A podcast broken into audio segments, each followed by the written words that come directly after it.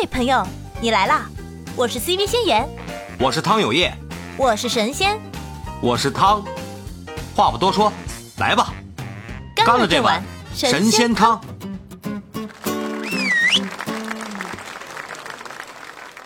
在讨论到第几章了？到没到财商啊？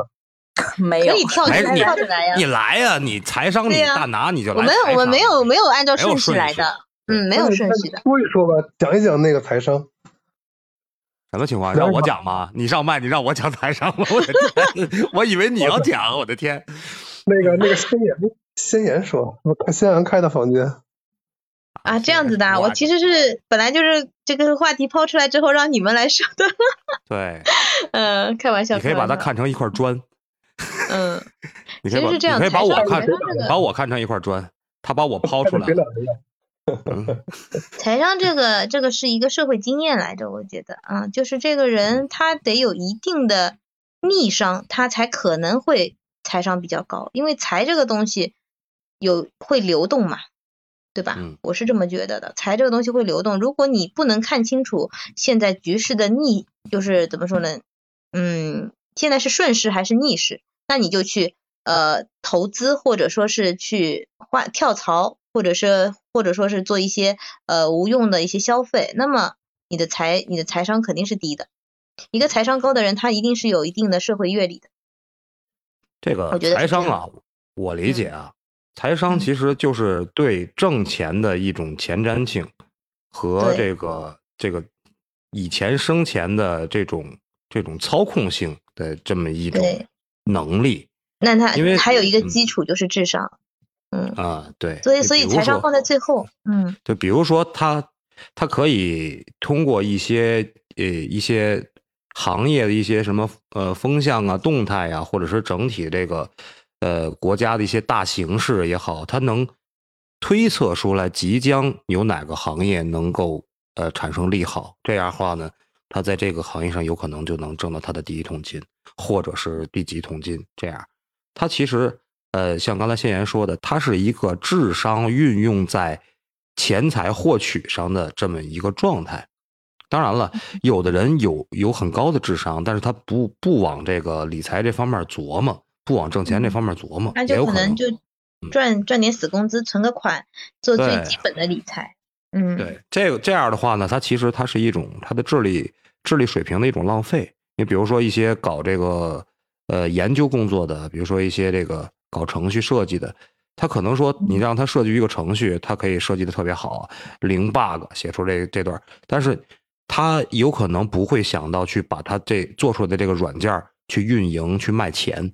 但是一个财商很高的人，你可能都看到了他这个软件的这个一个潜力，就把他这个东东西推出去了，就可以呃产生相关的很大的一个一个价值收益，大概嗯就是这么样一个状态吧。其实看财商的时候，我发现很多人他们都会过分的去乐观啊，就把自己的嗯计划计划特别好，觉得哎，我去做这个行业，现在这个行业好啊，你看大家都做都挺好的呀，对吧？那我也去做啊，人家去做炒股，他也去炒股，人家卖卖串儿，他也去卖串儿，是吧？嗯，他觉得哎有需求啊，这个市场有需求，我就可以去做。但真的是这么去做的时候，会发现前面的路非常的难，要要做的事情很多。那这个时候他立刻就碰到了逆境，所以他如果没有一定的逆商的话，他是没有办法长远走下去的。就是抗风抗风险能力太低。对，抗风险能力太低。那很多人他在比如说去做一些实体店，开餐饮啊，或者是开一些实体店铺的时候，他们都会去，比如说我手里有五十万，啊，这些有些财商比较低的，他手里有五十万，那人家说，哎，一起花钱开个开个那个餐厅啊？什么之类的，哎，要多少钱呀？五十万就你出五十万，我出五十万，他出他出五十万，我们一百五十万就扔下去了。好，一下子就开出来了，结果这一百五十万前三个月就花完了。然后收益呢，并没有能够去支足够去支撑接下去三个月甚至半年的租金、员工、水电这些，或者是耗材成本，甚至营销费用都没有想到，然后就倒闭了。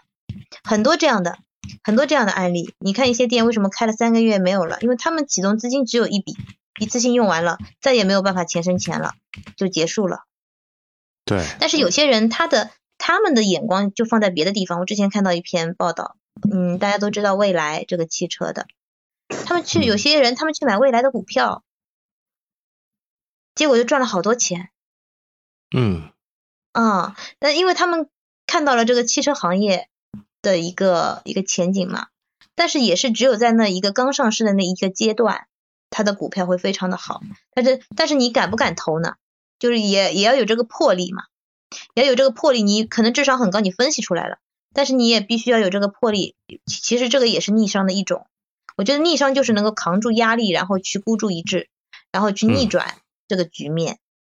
所以，所以这些人他们是赚到好多钱的，有些投投进去的比例，这个绝对是，好像是当时多少钱买的？大家搜搜那个新闻，我看挺久了，反正就赚了好多钱的。但是你，我觉得也不要去羡慕这样能赚钱赚那么快那么多的人，人家是有这个能力的，他有智商，能够有前瞻性，他有这个逆商，所以他才最后能够收获这些。我是一点，我看了这篇文章觉得哇，这都行，但是我是一点都没有那个。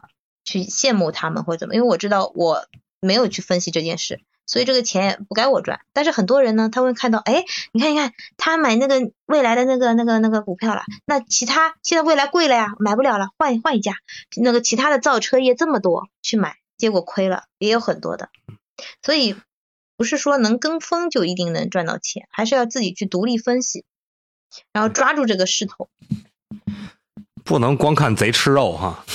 对，因为很多人看贼吃肉，哎呀，这看着很好吃，结果自己去吃的时候发现骨头都不是，挨打了，我的天，还被抓了呢，对不对？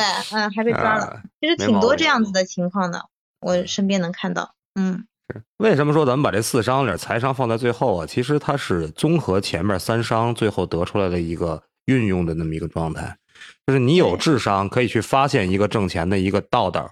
然后用情商呢去获取挣钱道道的相关的信息，然后用逆商扛住压力，能坚持下来，最后你的财商给你带来相关的收益，就是这么一个。对，你要四个成为一个四边形战士，那么你就可能。攻无不克，战无不胜，战无不胜。嗯，但是抗压这个能力确实是挺难的。有很多人，他们有些人，你看，比如说看到人家成功的案例啊，他是去借了钱，第一笔启动资金是去借了钱卖了房抵了房或者怎么样的去投入，结果赚到了第一桶金啊。嗯，这是人家的案例，但是他们就会觉得，哎，我如果这样做的话，我也可以呀。于是他只学到了前半节，借钱，然后抵押。然后去拿到一笔启动资金，后半节他没管，没看行业，没有看风险，然后也不知道自己的抗压能力到底有多强，结果投进去了就失败了。嗯，会有很多这样的人。嗯，所以我看飞宇，飞宇上来了。嗯，飞宇，我在。飞飞宇有什么好说的？我突然不是。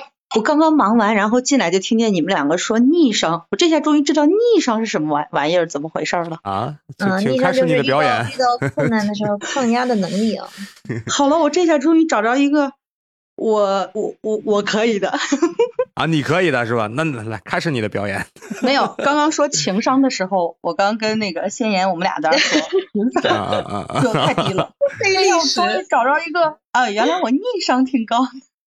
嗯，什么是逆商？有没有什么关于逆商的分享？分享分享，您您分享一下，分享一下。我们可喜欢这种嘉宾爆料环节了。哎，你最喜欢我爆料。我我我就说，嗯，其实呃，我们也有怎么说呢？这个话这个话题聊着就比较那什么了，就是人很多时候有很多不顺嘛。对。然后我有一年，有一年我们就特别不顺。我们家不是做生意嘛？你刚才不是说，您给讲讲什么是逆商吗？您说说什么是逆商，咱您学一学。没有，再说呢，再说呢。他们告诉我逆商是什么，就是抗压能力嘛。然后我现在就告诉你为什么我我我给你举个例子说我的抗压能力。嗯嗯，那一年我们做生意，然后呃。前边出了个小事情，嗯嗯，我们就是员工，就是天太热了，然后跑到那个山沟里边那个小河边去玩去了，结果四个人下去的，只上来了三个。哎呀，这事很大。对，很大。然后天哪大事，这么当时我就疯了，我我觉着我当时就特别不好，我那会儿就状态都不对，然后我就冲到那儿去，嗯，像这个警察呀什么的就都来了，打捞尸体呀干嘛的。后来嗯嗯把这个事情说清楚以后，然后人家就把我们告了嘛，嗯有意思说是因为是在工作时间，然后他去玩儿去了。那个事情就是我们还在官司中的时候，当时就跟我我爱人说，我说没事儿，这个不是很大事儿，咱们因为跟咱们没有多大关系，嗯，咱们只能做到就是那个啊人道道主义的，人道主义对，做到人道主义，该我们负责的，该我们出的，我们跟他出了就好了。嗯，然后这个事情还在呃官司中没有结束的时候，紧接着又出了一件事儿，嗯、还是我的员工开着我的嗯车出去送货，结果肇事了。哎呀，哎呀，你你是车主，你逃脱不了责任的。那没有，你既是车主，你还是老板呀，对，嗯，根本就没有逃脱责任的一说呀。结果嗯肇事了以后，对车上还拉了一个乘客，就是当时是买我们东西给人家送货到家嘛。哇，这个当时重啊，这个我我当时那很严重吗？车祸？是的，他当时半个身子就是骨折呀。我的天，半个身子，粉丝我去的时候那真挺严重的。对他刚好他出事儿的时候在是在两个呃两个地界儿的交界处中间，嗯啊，然后就是这边儿的嗯、呃离我们远的那个救护，他说是让他们救，我说那不行，离我们太远了，然后我们就去找我们这边儿，我们这边儿说又不在我我们地界儿上，我们不管，后来没办法找找熟人求人，然后去过去，过去以后，我当时。怎么说呢？就是当时看见他那个大腿骨啊，这已经断的，嗯就是戳出来了，你能想来吗？就是这个事情嗯太恐怖了。送到医院以后，医生就是说的非常不太好，嗯，但是救过来了，人也好了，嗯，嗯，人也好了，现在现在人也挺好的，也是救过来了。但是这件事情就，来说那，两件事情撞在一起，那简直就是天旋地转了。对对对，就是心灵暴击我早上还跟我老公，就是之前出事儿之前，我还跟我老公说，我说，哎呀，咱们再攒两年就能买房了，啊，嗯，就正是还幻想着未来挺美好的，哐哐两个大锤就砸下来了。嗯，可是那你是怎么扛过来的呀？这个，这个我我觉得我心态特别好，我可能就是心大吧。我就跟之前那个谁说减肥，我说我心在血就是减肥，真的是心大。嗯，然后我就说，我说钱没事儿，只要人好着，钱没了可以再挣，嗯，都不算事儿。然后然后我一句名言就是钱能解决的问题就不是问题。都不是问题，是吧？但是那种那种思想上的压力，我觉得还好啦，我觉得都扛是是是过来了。真的，我在不停的给我身边的人就说，我说没有多大的事情，只要你想开了，很多事情你都能扛过去。所以这么嗯多年我一直走过来，遇到的挫折呀，遇到的不顺呀，呃，怎么说呢，都不是事儿。所以你刚一说逆商，我说哎呀，那好像是不是我，我在这一点上还是不错的。对对对，你有逆商的，贼贼厉害，真的是，真的真的是特别厉害啊！能够在这么大的事儿下挺下来，真的是不容易。嗯，我感当时其实我嗯。我说实话，我没觉得是多大的事儿，我我扛着了。就包括、包括后来我父亲去世啊，我都觉着嗯我那一会儿、那一刻，我今天还在说那个事儿。我到医院的时候，他已经重度昏迷了，然后我没嗯。掉一滴眼泪，我就是掐着手，然后走到那个医生办公室。我去晚了嘛，嗯。嗯。嗯，然后我就跟医生说，我说到底是现在什么情况，然后怎么做手术，怎么的，从头到尾尾我还去安慰我姑，然后去安慰他们，然后我都没滴没流一滴眼泪，直到呃直到什么时候，就是去买那些，就当晚已经不行了，去买那些老衣的时候，进电梯没人了，我才抱着我老公我说，哎呀，这下天塌了。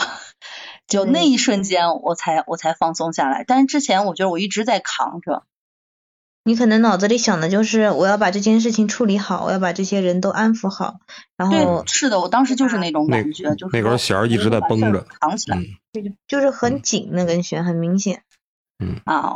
我我没觉得说是，如果我当时就想，我说我要是不扛这个事儿，那一会儿我要是也乱了，其实也没什么。但是你就觉得家里边，因为就我一个孩子嘛，对，其实大家是能理解你乱的，但是你反而就没有，我觉得哦，我没有乱，对，到从头到尾我都没有乱，就是这件事情过去以后，哎呀，可能很长一段时间平静了以后吧，你才会觉得自己可以崩溃一下。嗯嗯，就这点还行。回想起来，当时真的是也是跟自己 也算有个交代，稍微崩溃一下，对自己当时那个状态有个交代也算。你这个情况下，确实是需要崩溃一下，不然你的情绪压在心里释放不出来，它就积在那儿了，对身体很不好，精神上。但是你没办法，我我可能就是这种大大咧咧的性子，然后就在一个就是比较有责任心的一个人吧。我觉得那一刻，我看着我姑他们都崩了，然后我就没敢再崩。嗯嗯，从头到尾，对，反正就是都成责任感太强了，责任感太强了。嗯。哎，飞鱼，你觉得这四伤之间有什么因果关系吗？飞鱼啊？你觉得这四伤，智商、情商、逆商、财商之间有什么有什么关系？有什么因果关系吗？我觉得一个成功的人，就我我不太会说哈，没有你们那么高大上哈，但是我我们不高大上。高大上的人，我觉得一个成功的人，我们直播间的有这四商，有这四商，我觉得都可以算是一个人。如果同时这四商都厉害的话，我觉得封神应该差不多了。嗯，很难失败，因为没有，我觉得没有人就说是同时这四伤都特别厉害。如果说是，你觉得现在这四伤都已经得到一部分了？谁我？对。我没有，我觉得我情商特别低，我智商也不高。但是我觉得拥有这四 伤的人，其实，嗯，其实你们，哎，你们最近有没有看一个新闻？说两个人之间 PK 的时候，他首先 PK 的智商，如果两个人智商差别不大的时候，那比谁的优秀呢？第二进阶，就像跟那个打游戏似的，升级打怪。嗯。第二个，嗯，比较情商。如果两个人智商、情商这个差别都不大，再往上 PK 的时候。就 PK 的是逆境伤，也就挫折伤。嗯，对，靠挫折能力啊，挫折能力，大家又是比较接近的时候咋办呢？这时候再 PK 就 PK 财商了。那什么是财挣钱的本事？那比如说他们呢是用时间去挣钱，这叫财，他就不叫财商了。花时间去挣钱，比如说我打个工挣个工资，那个，嗯，另外的财商是怎么挣钱呢？是靠系统挣钱和用钱去挣钱。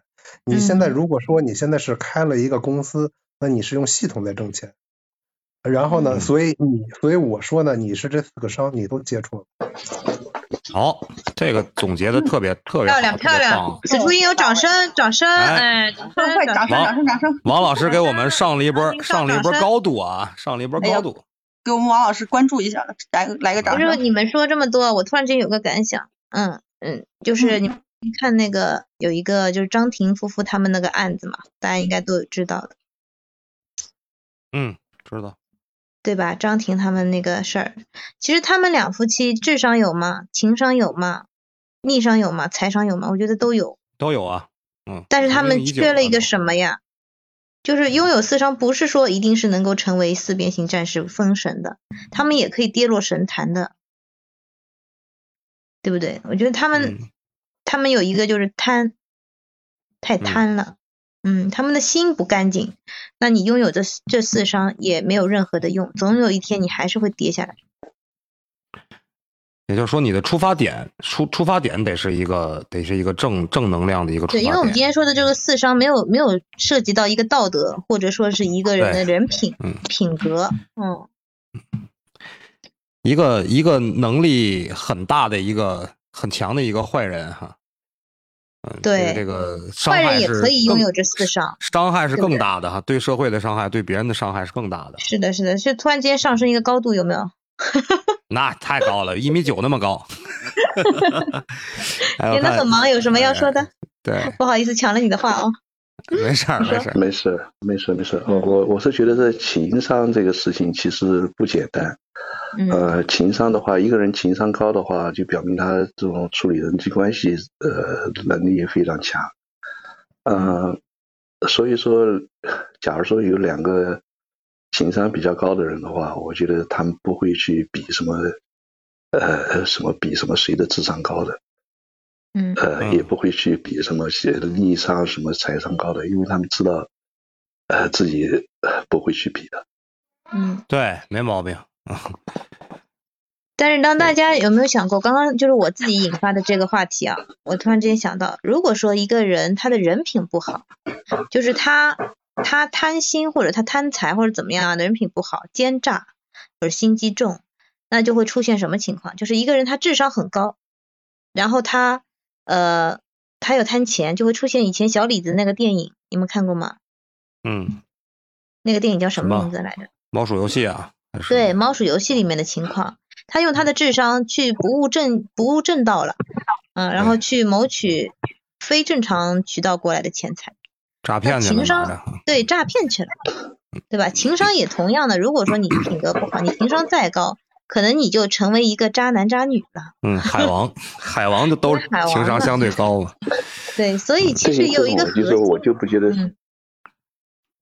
啊，对不起，啊，你说，您说，您说，没事儿，没事儿，我没什么要。假如说是，对，假如说是一个人，比如说是是变成海王，或者是变成就是呃叫什么，就是呃或者是因为贪心而被呃就是而做出很多事情的话，我觉得这个人不能称之为情商高吧，呃，尤其是被人逮住了。假如说他是情商高的话，呃，一个的话。他不会去做这个事情。第二个，他假如是做事情的话，他不会被人家逮着。那就看情商高到高到什么样的地步了呗，对吧？是有玩的好的海王。哎，你们没有关注那个国外国外挺有名的一个爱波斯坦案啊？嗯，爱波斯坦你们知道吧？就是他跟英国女王的儿子、小儿子都一起在那边，他们有一个海岛。吧，然后那些富豪啊，比尔盖茨也有去，然后在一个海岛里面，就是呃很多年以来，就是跟各种各样的女孩把他们骗过去，怎么样？然后其中一个女孩出来告他们了，然后这个爱泼斯坦呢，他就在那个监狱，他被关起来了嘛，关起来之后他就自杀了。这个人的情商非常高，这个人他是政界或者是商界都是跨着的嘛，包括英国王室他们也 他也有一些涉猎，但是他就是没有用在正正途上。你看，最后就就把这件事情就搞得全世界皆知，把名声都搞臭了啊！这个事情，所以我觉得，其实聊着聊着，我突然发现，还是人还是要有一个自己的底线，一旦突破底线，对，要向善。如果你突破底线，那么这个社会就会教育你怎么怎么做人，教你做人，是吧？你拥有再多的伤也没有用，总有一天会还回去的。哎呦，这这聊这么多啊！我下边听了这么长时间，我感觉 我突然有一个不恰当的比喻，我感觉这个智商、情商、逆商、财商，就像就像一个人这个在一个公路上开车，我感觉这个智商就决定了你是开的什么样的车，什么档次的车，哎，有可能是个自行车，哎，你这个比喻好，也可能是个上高路，上境界，也可能是个摩托车，也可能是辆汽车。那情商呢？就是你能在骑着这个车的过程中获得什么样的资源？你开了个汽车，你能找着，你能加上油，是吧？你骑这个自行车呢，你能找人要了几瓶水。逆商呢，就是你在这条路上能坚持多长时间？前面有个坑，你能不能过去？财商呢，就是你最终靠你的这些东西达到一个终点，去赢取你最后比赛的这个奖金。这这是。特别不恰当的一个比喻啊，但是我感觉还就是我能想到的一个还还挺挺有意思的一个小东西，跟你们小段子跟你们分享一下。然后那个刚才我我来晚了，我就一直在我有事儿，我被我我上着班呢，今天啊，我被人叫走了，被我们被我的直属领导，我我们我们单位大老板叫走了。因为个什么事儿呢？我就感觉这个要说一说啊，就是。这是一个情商的一个体现，因为我们现在不是防疫嘛，我们防疫的那个物资啊，我是管办公室的，办公室不是呃那个采购还有这个库存都在办公室里边管嘛，然后我们有个分管后勤的这么一个副主任，然后这两天就老找我说咱们那个八四消毒液，我们厂区那边要做那个消毒嘛，就包括一些洗手间什么要做那个喷淋消毒，日常日常消杀。说八四消毒液马上要用完了，我说那买呗，完了问就是那意思，现在因为我们疫情刚结束，就是刚刚恢复生产，很多的快递都送不过来。就以前他们采购的时候，喜欢在这个京东上买嘛，然后就就因为这点事儿，你说你说这点事儿有什么好好那什么的，值当的说把这事儿捅到大领导的这个这个 上面去吗？你说，因为这事儿我们我们老总还把我去叫过去，去跟我问这个事儿。我就把因为一瓶八四啊，就不是一一瓶八四，是一批八四。因为这东西，我认为地采地采没有什么关系。其实我个人感觉，就是他的想法可能就是他想规避这个地采的这个相关的一些一些责任吧。因为涉及到地采，那就就很容易说不清楚嘛。如果说在网上买，那是网上都是明码标价，然后有相关的发票过来。但是这个东西我感觉就有点过了，因为嗯。就下午他也找过我，也说过这个事儿，我也给他出了主意了。我说你就地采就行了，地采呢，我说你相关供应商那边你把价格问好了，跟网上价格差不多不就行了吗？还是不行，担不起这个风险，担不起这个风险，把这事儿 闹到我们闹到大领导那边了。然后大领导把我叫过去问这事儿，那最后我我给的我给的方案也是地采啊，因为你网上现在网上买不现实，而且这个消杀用品在疫情防控期间它是必须的一个东西。就闹得，其实闹得最后闹得挺不开心的，这就是一个我感觉就是一个情商不够的一种表现吧。那你处理这处理这个事情的时候，有没有就是很圆滑，怎么跟大领导去说啊？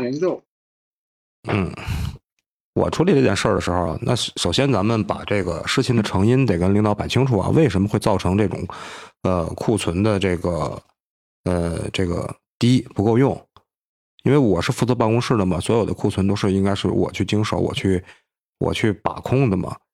那我要说明白嘛，就是因为我们前面二十三天的疫情风控，二十三加三嘛，我们唐山这边由于疫情整体风控二十三天，然后当时是阻断交通，没法上班，然后这段时间呢，其实是有是有工人被困在这个单位的，就是困在单位里，因为我们这边涉及到一些。一些工人嘛，然后这段时间呢，其实是按时做了这个相关消杀的，因为本身是由于疫情把整个厂把工人们封在厂子里的，那你消杀肯定还要做。然后这段时间呢，把库存都消耗的差不多了，这是第一点。第二点就是复产了以后呢，相关的这个，因为我们以前采取的是网上购买嘛，相关的这个物流没有恢复，所以说采购也不及时。虽然说我们复产了，马上就把这个计划就要做出来了。第三点呢，就是整体的这个，呃，由于复产肯定涉及到一些相关的费用审批，本身不是所有的岗位、所有的部门都复产了，就包括财务部门呢，包括大领导自己啊，签字什么的都会受一些延迟的一些影响。当然了，这这不是最后解决问题的一个方案，还要给领导提供解决问题的方案。那就现在走应急采购，呃，预算这边走应急采购的预算，然后在当地。找一些目前手里有存货的供应商，先从他们那儿进行地采，先采一小部分，大概足够支撑厂区内一个月用量的，然后用这个一个月的时间等待相关的物流恢复，再进行网上采购。这就是我的方案，不挺满意吗？领导说挺好啊，办就行了呗。很好，嗯，小汤，有点事儿，我同意了。一会儿啊，那个方案就这点事儿啊，就这点事儿呗。你首先啊，把自己把自己的责任摘清，然后给领导出一个可执行的方案，然后督促相关人员执行就行了。我感觉没什么没什么问题啊。我比较好奇，你后来跟那个同事怎么样？哎，说什么？没有没有没有必要再去跟他聊这个事儿了啊，没有必要再去聊这个事儿了。你安排手底小孩把这事儿办了就行了。哎，王老师，我刚才看开麦了，有什么想说的吗？王老师？啊，没有，那个刚才一直忘了关了。啊，你接着说。没有，没有，没有，就是分享了一个小一个小插曲嘛，就是刚才我我在直播间半天出去半天干嘛了？就是干了这点事儿。嗯，其实有时候吧，在职场里边，那那你们公司相当于是那个。把采购这些职能都归到办公室主任这个部门了，不归我管，不归我管。但是相应的，因为这个是什么？这个是属于防疫物资，防疫物资是没有专门部门去负责的，这是归办公室管的。别的采购的东西是是就正常正常走流程的。这个为什么说属于应急呢？对吧？正常情况下应该由商务部门把这个计划提到商务部门，商务部门那边审批审批以后，商务那那边去找供应商。但是因为这个事儿事发突然，所以说就后勤去操持这个事儿。正是也是因为这样，后勤才不想把这个把这个所谓这个锅背下背上，就把这个东西推到办公室这边。虽然我们办公室跟后勤其实是一体的吧。哎，我真的特别讨厌就是工作中 推卸责任啊！但是如果真的是在就是企业里面，不管是国企也好，外企也好，嗯，都会有这么一手太极要打。对，嗯，对的，对的，对的，对吧？刚才说的说到这个，嗯，身在其中没有办法去避免。说到说到所谓这个情商啊，其实啊，咱们在职场里边碰到的。是卡了吗？卡麦了，不清楚了。我是不是卡了？刚才，嗯，刚才卡住了。嗯啊啊！刚才我进了一个电话，进了一个电话给挂了。在职场里边啊，那情商的一些体现啊，无非也就是对上级、对平级、对下级，对吧？这是三三类吧。对上级呢，你肯定是要你你体现情商，首底首先你得有体现情商的这个思维模式，就是我怎么去体现我这个情商。那就是一定是站在对方的角度去考虑问题，你能做到对方想要的，你说出来的话是对方爱听的，那你的情情商就得以体现了。所以你作为一个员工，首先你对你的上级领导，你要知道他想让你干什么，他自己想干什么。这样说可能比较空泛，咱们就从一个任务执行上来说，你说咱们还是以以刚才我这个小例子举举例子，你说我们。我们的这公司的总经理，他会在乎这个八四消毒液及时不及时，有没有库存吗？他不在乎，他在乎的是什么？他在乎是整个防疫工作的进展，不能因为防疫工作出现的什么问题，由于物资的问题导致防疫物资搁置而造成一些相关的责任，对不对？防疫这么大的事儿，谁也背不起这么大的责任。你打消了他这个顾虑，对吧？你在流程管控上打消了他这个顾虑。那你就没有问题，就是这样。那你说平级之间，平级之间交流的是什么？他，嗯我们这个副主任他是怎么想的？这个采购的事儿我没干过。我如果说牵头采购有点瓜田李下，我想把这个东西推出去，但是呢，他就他他没反映到什么？他没反映到那商务部现在没商务现在没有回复职能啊。你这个也是我没说在前面，所以说导致会出现这种问题。但是他没有想到的是，领导并不关心你所谓的你的你的小利益，领导看的是整个疫情防控过程中的整个大局的一些东西。那你满足不了他的意义，你把这个东西以以一种踢皮球的形式把这个东西提到领导面前，领导肯定是不舒服的、不高兴的，对吧？其实我觉得也挺理解他呀，就是在工作中很多事儿，比如说这已经是超过你职能范围的事儿了。嗯，不是，本来就不是我们该干的事儿，不是我们部门该干的事儿。如果你好心的去接下来了，好心去接下来之后，那你等于是接了一个一个雷，因为你不知道它之后会发生什么事，会不会炸是吧？风险对，会不会炸你是不知道的。那你去接它，它可以采用更更稳妥的一些方式，比如说，比如说更官僚的一些方式，比如说，我们就按照公司的审批流程来，这个事儿就是商务的事儿。啊，你走应急，就等呗。对你，你走应急，对，就等商务回复职能嘛。但是他就选择了什么？他就选择跳过这一步，直接找领导汇报，直接找领导汇报，你就跳过这一步嘛。那这人情商挺低啊。嗯，目前这个状态，那就我们评级之间，那这个东西他不管，那得有人接，是吧？他是副手，我是正手，那他不管，这这这这事儿。他是副手，你你要压着他呀，不能让他反复横跳。但是 压不住嘛，我我还有你压不住的人呢。我的情况你我我的情况你不知道吗？我的天，你啥情况我都知道。然后你，对下级呢，那得不要不要让下级知道一些工作上的一些特别细节的东西。这是这是我。其实他能够跳过你去跟大老板去说这个事儿，我觉得是我的话，我可能就是我肯定会要跟他指出这个问题的。你这是没把我当人啊？对对，是不是？就是这么，你就是这么。你是在侮辱我，对吗？你既然侮辱我了，那我肯定也要告诉你，你这个行为我已经引起我的不快了，我会这么去做。林志玲要上班，林志玲，我的天，是玲姐姐吗？我的天呐。没有，因为我听到我听到你们就是说跳，因为我也遇我也遇到就是一事情就，呃就呃我听到你们刚刚说就是跳过自己的上级，然后就是向最大的领导去汇报。对，其实我是有很多事，并且很多机会可以做这样子的操作的。但其实我根本就不屑于做这么无聊的事情，因为我觉得，就是对于最大的领导来说，他每天都有很多要忙的事情。那其实对他来说，你们底下的人把问题解决了，把事情办好了，他并不在乎到底谁受了多少委屈，或者是怎么样。所以其实我觉得，就是我就是一个螺丝钉，然后我能够把我自己的工作上的一个情绪给他。自我做一个排解，然后让这个工作更好的进行下去，这就是我自己该做的分内的事情。我这个工资也不是白拿的。然后你说什么？至于什么我什么就越级上报是对我的什么上级的一个一个不尊重？其实我想讲的是，我从来没有觉得我的上级有多么的，就是比我的 能力，就是你你你知道，就其实我是一直就觉得他们也就那样，就只不过是说我对就。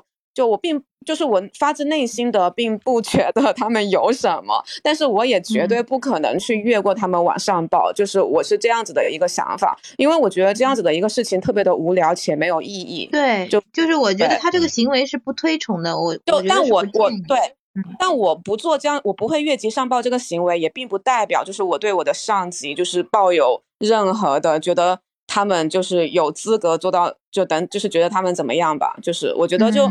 是他们比比比别人更加的努力，一个是他比别人更加啊，说白了，他比我更努力，且比我更有野心。就说我觉得就是这样子而已。说白了，他那个位置，我觉得就谁都可以做，不是里外不是人，吃力不讨好，就是也也工资也多不了几个钱，然后又又要承担那么更大的一个责任，然后处理更大的一个业务。我觉得可能也是我吃不到葡萄的酸葡萄心理吧，你们觉得这么说？我是这么理解，嗯，因为我在我的父母，我的父母也是这样子的工作，且且我父母做的很优秀，也做到他们这样子的一个级别，所以其实我从工作的第一天起，我就不是特别的会把这个工作就是打心眼里面就觉得就多么的。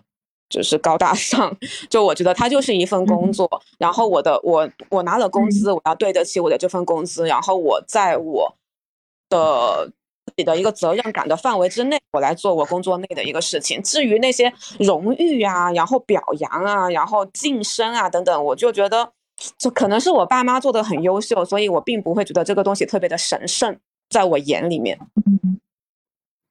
对，其实你这其实，在很多企业里面，上境界上境界了。其实，在很多企业里面，我觉得这种这种想法是很正常的。作为一个螺丝钉，有这样的想法，我觉得是很正常的。而且很多的一些职能啊，包括比较到了比如经理这个级别，或者是主任这个级别，很多的事情他已经不限于做下面的杂事儿了，他可能更多的是去处理一些部门和部门之间的人际关系，或者把控一些大的一些方向。啊，所以，所以为什么下面的人会觉得这个活我也能干？他这个活没有什么难度，其实确实是。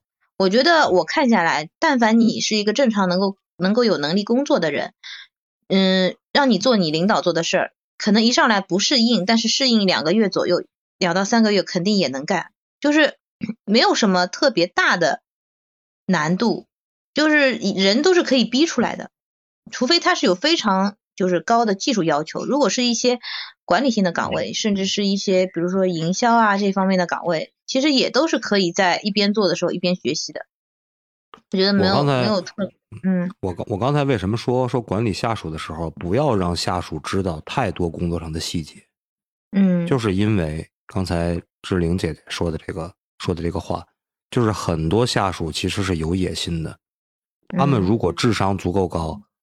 能够能够胜任现在现任这个领导的这个工作，如果情商足够高，能够审时度势的发现一个越级上报的这么一个机会，还对自己手里的业务以及整个部门的整体工作流程能有所把控的话，他是可以干掉自己顶头上司，然后寻求到一个更高的位置上去的。嗯，真的是，咱们也不能说光以这个员工的角度，咱们光聊这个员工的这个情商，就是你中层管理人员在职场上也要生存，对吧？所以说，对，我是代表一个工中中层管理人员的这么一个立场，就是哎我。你知道我那个中层，就我笑死了。就我那个主任，然后那个主任他他就让我干活嘛。然后因为体制内的话，他其实是有一套潜规则的嘛。就比如说你这个表，你半个小时可以弄完，但是你就弄了三天三夜都弄不完，然后就大概这样子的一个东西。但是我就不玩他们这一套无聊的东西嘛，我都是我。人家半个小时能弄完，我都五分钟就给他弄完了。就是因为我就电脑比较熟悉，然后手脚特别的麻利，然后我也不会给他来这些无聊的花或花拳绣腿，因为在我看来特别没意思。对，然后就无这个他交代给我什么东西，我都是咔咔的就很快的就干完了。然后到后来他会交代我一些不是我职责范围之内的东西，然后我也觉得无所谓嘛，反正闲的也是闲着，你让我做我就随便做了。然后你知道就。到我有的时候就是因为我的一些个人原因，比如我身体不舒服，或者是我可能那两天就是 emo 了，然后我他就找我找他就找不到我的人，找不到我的人，那这个时候呢，他就会跟上级说，他跟上级说，那他第一次跟上级说的时候，我就上级就把我叫过来说了我一顿，哎，这事儿就过了。然后到第二次，第二次他再跟上级说，那我当时因为。当时我是有好几个事情压在一起，我不是针对他，因为有其他的领导也对我这边就是太多的事情了，我就我就一股脑的就全部就就跟上级就，因为我是从来不会主动的去越级上报的，但是你大领导总是三番就来找我，找我之后呢，是吧？那我一般就是嗯，好好好，对对对，然后我就赶紧溜了嘛。但是我真的当我已经顶到了一个已经顶不住的一个时候，我就会跟他说了。并且这个这个过程中，我也会告诉他我爸妈是干什么的，就是真的，就是可能很多时候就是我太低调了，就没有人知道这些东西，然后就会告诉他，然后就，然后，嗯，然后，然后我回过头来之后呢，我我领导就特别搞笑，他就说他怕了我了什么，然后就以后不安排我干活了，我就觉得你跟个小孩子一样的，就觉得很好玩，你知道，就是，然后他现在他就说我以后一天就安排你一件事情了。我觉得很好笑。他说：“以后后对以后以后我就我害怕你了，以后我全部一天就安排你一件事情，那我就很开心啊。反正，但其实我就觉得我是一个很佛系的，然后我也可以就是干一点，反正闲着也是闲着。但是你觉得就他们觉得太逗了，让我感觉就这样。因为我真的没有太多升职加薪的一些欲望，因为我我我在市中心有全款的房子。”而且我爸妈都是有退休金的，我觉得就没有其他的太多的欲望，我就开心就好了。但是你即使这样，你工作态度还是没问题的。我觉得是他们在剥削你的劳动力，嗯，这是不对的。但我不觉得剥削，因为对我来说是举手之劳，我觉得没有什么问题。而且你知道吗？就让我觉得最好笑的是，就他们能够，我可能。可能花一两个小时搞完的，他们可能会搞一天，然后搞不完，然后他们会无中生有，就没事找事，然后把自己弄得焦头烂额。我觉得我快笑死了。嗯，是会有这样的人，因为会叫的孩子有奶吃嘛，就是让领导觉得这件事情很难啊。你如果都轻轻松松搞定，就没有办法体现出你的价值。如果一件事情很难做，然后你去克服它做好了，哎，那就不一样了。其实往往就是踏实肯干的人不容易。去升职加薪，往往就是会叫的，会会跟领导提出啊，这个事情有困难，怎么样？跟领导去谈的，领导反而会觉得，哎，你有思想，对吧？然后最后你就把这个事情办好了。其实还是对，我我领导就是那种情商超级无敌高的那种人，然后做事能力，做事做事能力我就我就不不予任何评价，然后但情商就超级无敌高，就把每个人都哄得特别开心，然后就经常有事没事就去大领导那边就是。呃，聊一些八卦或者聊一些什么，就是以他的个人社交能力吧。就是我也不予任何评价，就是我就没事，我平常不惹事儿，但是事儿来了我也不怕事儿，就这。嗯，这个这个这个确实很好，我觉得。哎呀，今天听大家那么多故事啊，啊，真是爆出好多的瓜来了哈，都是现身说法，聊的都都已经上头了，停不下来。我跟你讲，感觉好像发生在自己身上那样的气氛，你知道吗？行，今天这个氛围特别好啊。其实咱们今天聊这个智商、情商、逆商、财商，能聊的东西太多了，而且每个人都有每个人不同的观点，因为咱们都是都是这个社会社会里边的一份子嘛。这人他是小螺丝儿，对你你面对的不同的形形色色的人，就是你面对的这些人，他的智商、情商、逆商、财商也不同。你本身你自己的。呃，家庭文化教育啊，就家庭教育也好啊，自己的文化背景也好啊，自己的人生经历也好，你每个人对这四四个伤都有自己不同的理解，没有对错，只有适合不适合，对吧？咱们如果说无法改变一些东西的话呢，那就要去适应，这样的话呢，你可以让自己活得更舒服一些，我是这么看。嗯，为什么现在这个社会老在一直强调这个情商、情商、情商，并不是说你不屑于与别人为伍，而是你应该具备与他们为伍的能力，以后再说不屑，对不对？就不是说我没有能力，但是我站出来说我不屑于跟你们为伍，而是我有能跟你们为伍的能力，我站出来说我不屑。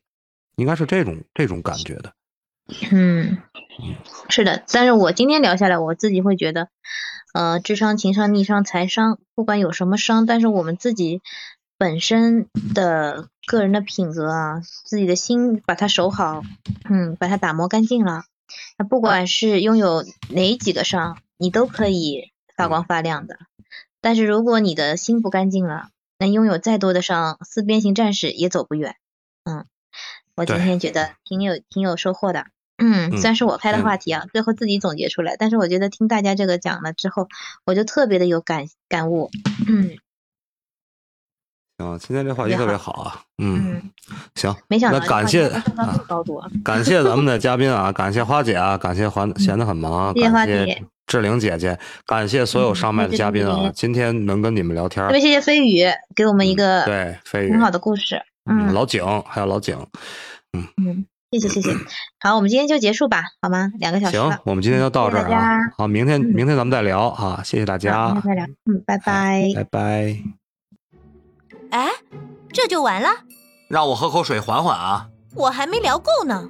行，明天啊，咱们接着奏乐，接着舞。喜欢就点订阅，也可关注主播哦。到我们的直播间和我们互动连麦，你的声音很可能会出现在我们的下一集。